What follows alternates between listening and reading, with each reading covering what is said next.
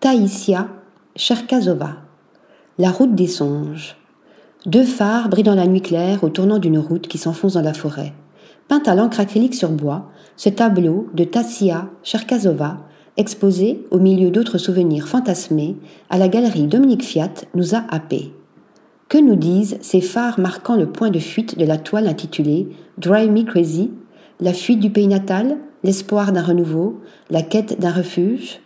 Née en 1991 à Dnipro, dans l'est de l'Ukraine, Tassia Cherkazova est aujourd'hui installée à Aubervilliers, à Pouche, où elle partage un atelier avec cinq autres artistes.